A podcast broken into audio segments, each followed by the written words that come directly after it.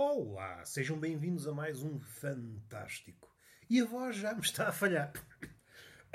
Logo ao início, que é para ver o estado, a saúde deste bichinho bípede, mas que se sente mais feliz na horizontal.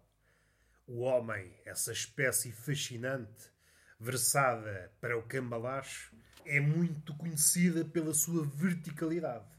Eu compreendo, eu faço parte da espécie, mas também não me posso acanhar. Vá, passa lá a carrinha, passa lá. Já me atravancou o pensamento. Estava todo desgalgado, todo contente para vos confessar uma coisa. Estava a falar da minha horizontalidade. Eu percebo que isso me distancia da minha espécie.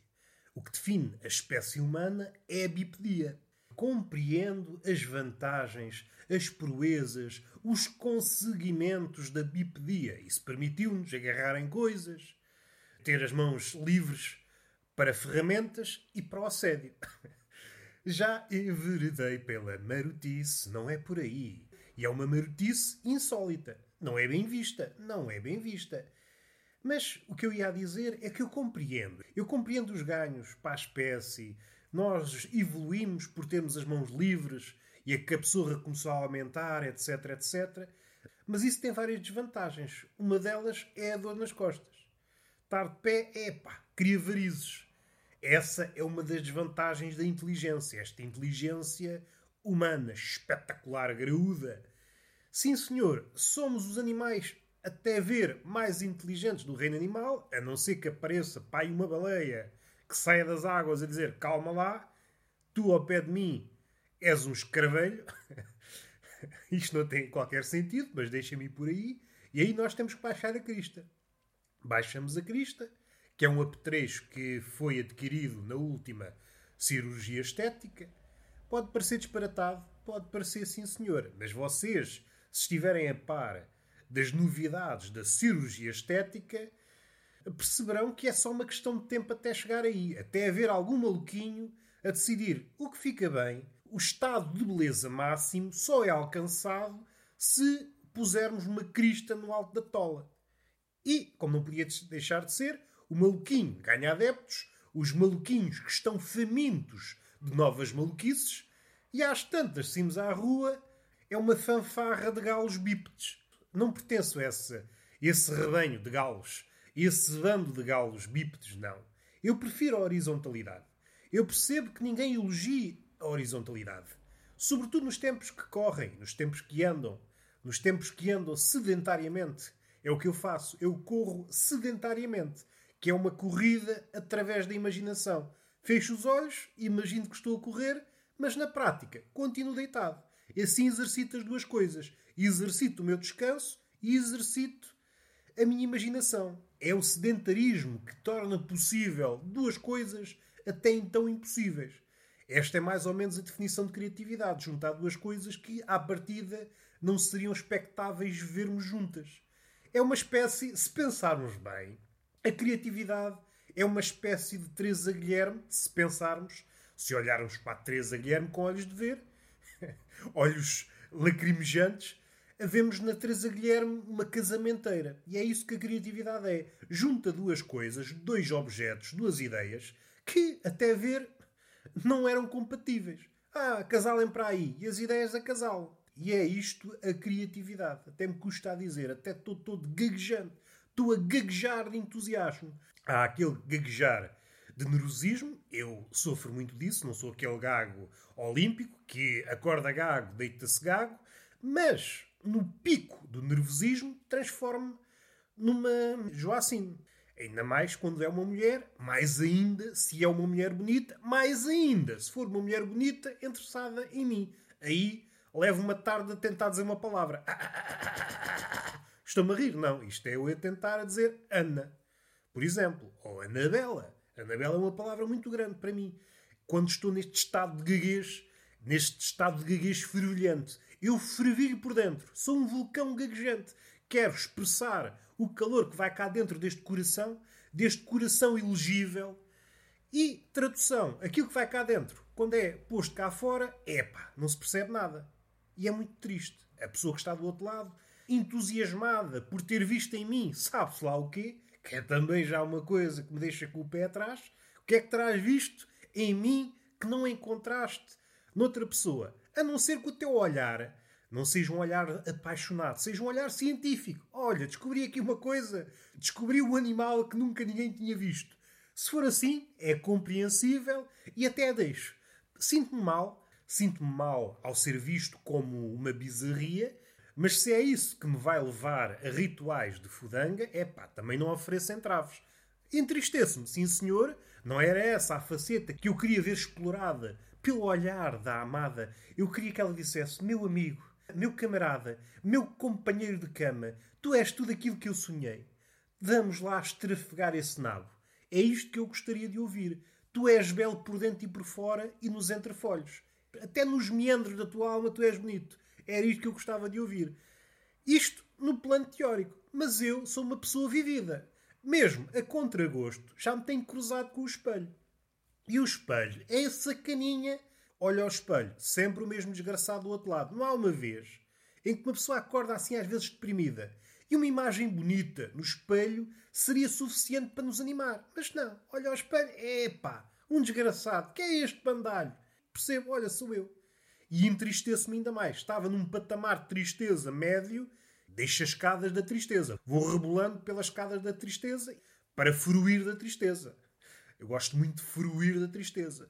Se eu só consigo, se, se é para ser usado pelas mãos do olhar, pela mão da ciência, pelo olhar curioso de quem vê em mim um bicho exótico, um bicho que não devia existir, e na pior das hipóteses, um fóssil vivo. Tu já não devias existir. Tu és um animal que, nestas condições, nas condições atuais, não devias viver. Não devias estar vivo, devias estar fossilizado, meu amigo. Então vamos lá fornicar com o fóssil vivo. Pensa a mulher, para extrair aqui uma experiência que de outra forma não teria. Bem feitas as contas, eu sou essa espécie de utensílio de experiências inigualáveis. Não em termos de intensidade, mas em termos de estranheza. Eu estou a proporcionar bizarria à mulher. Eu vou respirar. Sou uma espécie de inseto kafkiano que a mulher olha, ui, até se regala. Vou experimentar porque não há destes no mundo. É isto que a mulher pensa. Pode ser uma leitura equivocada da minha parte. É claro que pode, mas não há factos, há apenas interpretações, como disse Nietzsche. E eu, para traduzir a linguagem de taberneiro, há merdas e nós tecemos merdas à volta de outras merdas. E no fim, de contas, há só uma montanha de merda com a qual nós temos que lidar um bocadinho a contragosto. Mas tem que ser, é isto, é vida. Hoje escrevi uma crónica à volta da vida. Nós temos assim uma ligação um bocadinho intensa com a vida. Eu creio que a vivenciar esta coisa, para não estar aqui sempre na redundância, na tautologia, a vida, a vida, devemos viver a vida, eu não quero entrar. Eu também nunca falei nisto, se calhar já falei de passagem, mas talvez não seja estapafúrdio parar aqui para abordar este tema. Eu estou grato por isto, eu estou grato por aquilo, e quando dizem estou grato, até fecham os olhos, como se estivessem a ter um orgasmo. Um pão com manteiga, estou grato. Ai, estou todo grato, todo grato. É só o que eles fazem. Estou grato, estou grato, de uma ponta à outra.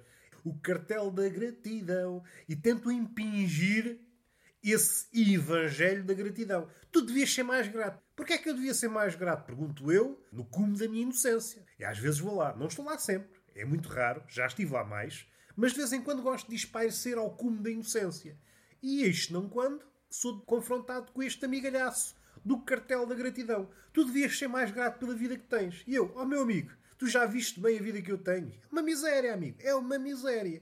E é aí que eu conto a minha versão. A vida não é senão afinar o adjetivo que a acompanha. Inicialmente, quando somos assim um bocadinho apardalados, quando não sabemos bem o que é isto, gostamos de acompanhar a vida com adjetivos pomposos. A vida é bela, magnífica, estupenda, fascinante, maravilhosa, coisas desse género.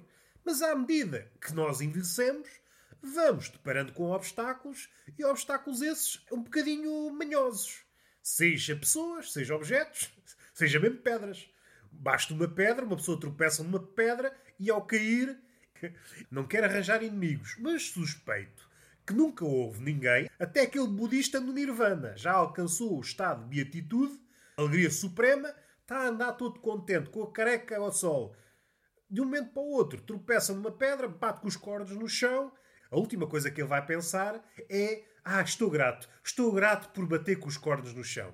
Epá, vamos lá ter calma. Ninguém, ninguém. Até lhe cresce o cabelo, até fica menos sábio quando bate com a cabeça no chão. E temos de ter calma. Na conjetura atual, para certas vidas, nomeadamente a minha, vou estar grato porquê? Não tenho nada para agradecer. É só se agradecer. Olha, faço uma omelete para mim mesmo e olha, agradeço este pitel. Não é mau, mas também não é bom. É mediano. É à altura das tuas necessidades e das tuas competências. Se não às tantas parecia mal. Vou fazer aqui um banquete para um miserável como eu. Não. Vamos respirar fundo. E temos de ter cuidado. Essa bandidagem do cartel da gratidão. Porque a vida é isto. É aquele afinamento. Vamos, maravilhoso.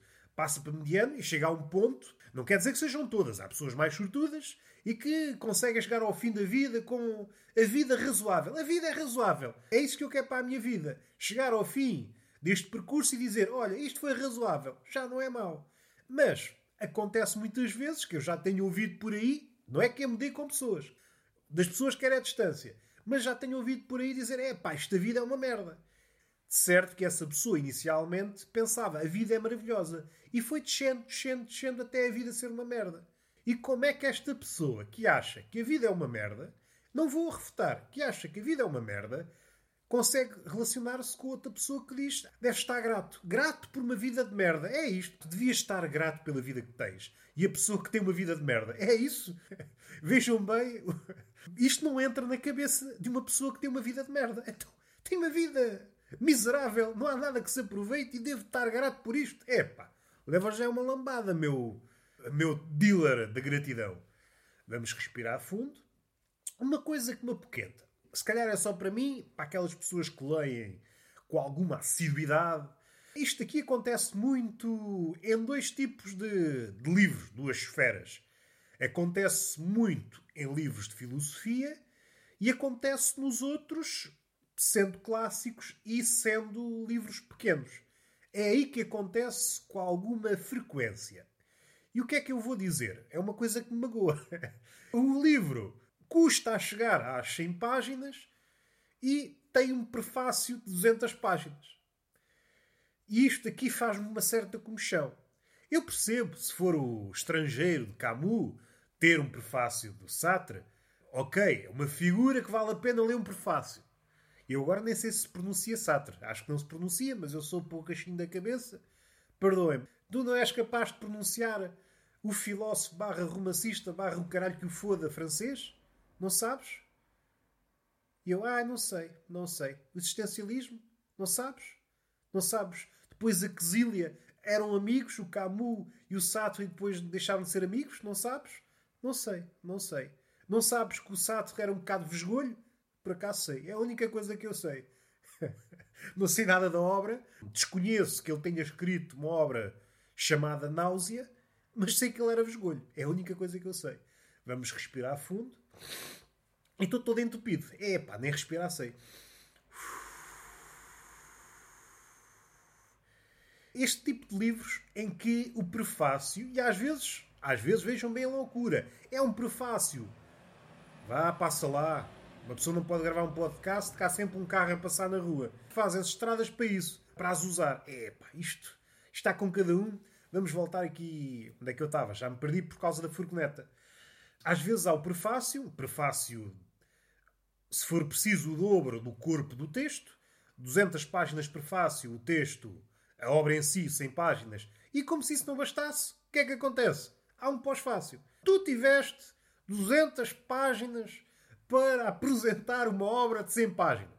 E depois, é pá, esqueci-me mais qualquer coisa. Vamos dar aqui um, um pós-fácil. Isto faz uma certa comichão. Faz. É que chega a um ponto. E eu gosto de ler isto. Eu sou parvo, eu gosto de ler, leio o prefácio e às vezes chego já cansado. É pá, fico. Olha, para mim está bom. Li o prefácio, uh, não preciso ler a obra. Depois, este tipo de prefácios tem coisas muito engraçadas. Chega a um ponto que percebemos que a pessoa já não tem nada a dizer. Aliás, se calhar vezes logo no princípio. Percebemos, é pá, isto é um trabalho. Isto foi graças a uma bolsa, tem que mostrar trabalho Agora vou só traduzir uma obra de 80 páginas? Às tantas dizem que eu, numa letra gorda, às tantas dizem que eu andei aqui a mamar. Não, fazer aqui um prefácio, abordando todas as linhas, interpretando linha a linha o que foi escrito, exaustivamente. Ah, e às tantas o aparato crítico.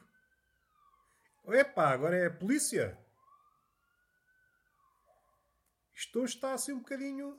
Polícia, bombeiros, está Algarve. Como dizem os rappers, é Algarve. E já me perdi. Já me perdi. Sou tipo um cão. Ouço o barulho de uma sirene, fico todo apardalado. Só quero ladrar. Au, au, au, au, au, au. Ah, estávamos aqui a falar do quê? Falámos do cartel da gratidão, falámos dos prefácios maçudos, que, em livros mais pequenos, clássicos, na esfera da filosofia acontece muito, e chega a um ponto que é engraçado, percebemos que quem está a prefaciar só está ali a patinar. Já não tem nada a dizer, mas é só enchi 20 páginas. Pagaram-me uma bolsa e agora vou escrever só 20 páginas. Não, vou escrever 200. Escrever 200 Vou repetir o que disse de três ou quatro formas possíveis. E lá vai ele. Lá vai ele. Como assim? Ninguém lê o livro. Também ninguém lê em Portugal. E isto é que é a beleza da coisa. Está a escrever para o boneco. Pelo menos tem público. Há pessoas que nem bonecos têm como leitores. Vamos respirar fundo. E uma coisa que me faz confusão. Eu já aqui toquei. Toquei ao de leve. Eu gosto de tocar ao de leve, não gosto de tocar ao pesado. Isto não faz sentido? Não faz. Não faz, mas a vida também é muito isto não fazer sentido. Apanhei um certo podcast. É questão de ser um conjunto de exemplos, mas chega a um ponto em que o copo transborda e tem que dar vazão ao meu sentimento. Eu, embora seja contra as muletas linguísticas, não sou imune. Eu também as tenho, procuro corrigi-las, mas uma pessoa corrige uma, aparece outra. Que eu sou uma pessoa coxa. Eu tenho um miolo coxo e de vez em quando recorro. Não uso, não uso, por exemplo, aquela muleta, aquela muleta de emprego pela canalha mais jovem, o tipo, tipo, tipo, tipo, tipo, tipo, tipo, a não ser a brincar. David Foster Wallace também usava uh, tipo, não tipo, porque ele não era português, mas o tipo da sua língua. O que é que eu ia dizer? Já me perdi. David Foster Wallace. David Foster Wallace. David Foster Wallace. Dizia nomes estrangeiros com o nariz entupido é muito engraçado. Sai tudo ao lado. Parece que estou a falar outra língua. O que é que eu ia dizer? Não sei. Um trator a passar? Tudo acontece. É sirenes, é um trator, é um burro, é pessoas a fazer o pino, é pessoas com o carrinho de mão à porta de uma farmácia, é mecânicos a fazer a rodagem ao carro da polícia. É pá, isto assim, isto é um uma pessoa, há dias, eu também já falei aqui, há dias que não acontece nada. E depois há outros que acontece tudo de uma vez. É um pouco como as redes sociais e o ano 2020 e 2021. Está a acontecer muita coisa ao mesmo tempo. Calma lá. É as coisas no Capitólio, é a cena de Hong Kong que aquilo nem se percebe o que é que está a acontecer. É pá, calma lá. Se é para acabar com o mundo, façam isso de uma vez. Agora também, às tantas uma pessoa não percebe. Isto parece um romance policial infinito em que há mortes, mas nós não sabemos, nem conseguimos ter suspeitas. É que nos policiais nós suspeitamos. Pelo feito dele, é este cabrão. E depois, no fim, percebemos se realmente somos bons detetives ou passamos ao lado, ou falhamos. Aqui não, nem dá para perceber quem é que. Há mortes, sim senhor, mortes literais e mortes metafóricas, ideias mortas, etc, etc. Como diz o nosso poeta, Diogo Faro. E, de vez em quando, apontamos, mas também percebemos logo Aquilo é apenas uma marioneta. Há qualquer coisa por trás que nós não chegamos. E andamos sempre nisto. É um policial que nós não percebemos nada. Iniciamos a leitura, vamos até ao fim, não sabemos o que é que aconteceu. Não há. É um policial em aberto. Eu desconfio, também não sou grande leitor de policiais, não é um género que me, me entusiasma. Mas não deve haver assim muito, muitos policiais com fim aberto. Dado que dado que a justificação para um policial é a resolução de um crime. Penso eu. Mas se calhar já houve, de certeza, um policial em aberto. Policiais em aberto é a vida real. Acontece um crime, há uma morte e o, o bandido, o assassino, anda a monte. Vamos respirar fundo. Eu queria dizer qualquer coisa, mas fugiu. Outra sirene. Isto é o mundo a acabar. É o mundo a acabar e ninguém me diz nada. Mundo a acabar e eu estou aqui a gravar um podcast. Oh, ando sempre deslocado. Chego sempre tarde às coisas. O mundo a acabar, ninguém me avisa e eu continuo como se nada fosse. Sou, sou o gajo a sair do Ragnarok. Não sei se conhecem o mito de Ragnarok, o mito nórdico. Acaba o mundo, nós temos o apocalipse. Nós, os ocidentais, aqueles que estão imbuídos no cristianismo, temos o apocalipse. Os nórdicos tinham o Ragnarok, o Ragnarok, Ragnarok, nem sei, olha, já nem sei dizer. Estou todo estúpido, eu estou todo estúpido. Acaba o mundo e depois de uma árvore sai um casal. É como se fosse quase o princípio do. É como se fosse o Gênesis. Se calhar Adão e Eva saíram de uma árvore e nós andamos aqui em círculos. Enfim, coisas que até tenho vergonha de dizer. Vamos respirar fundo.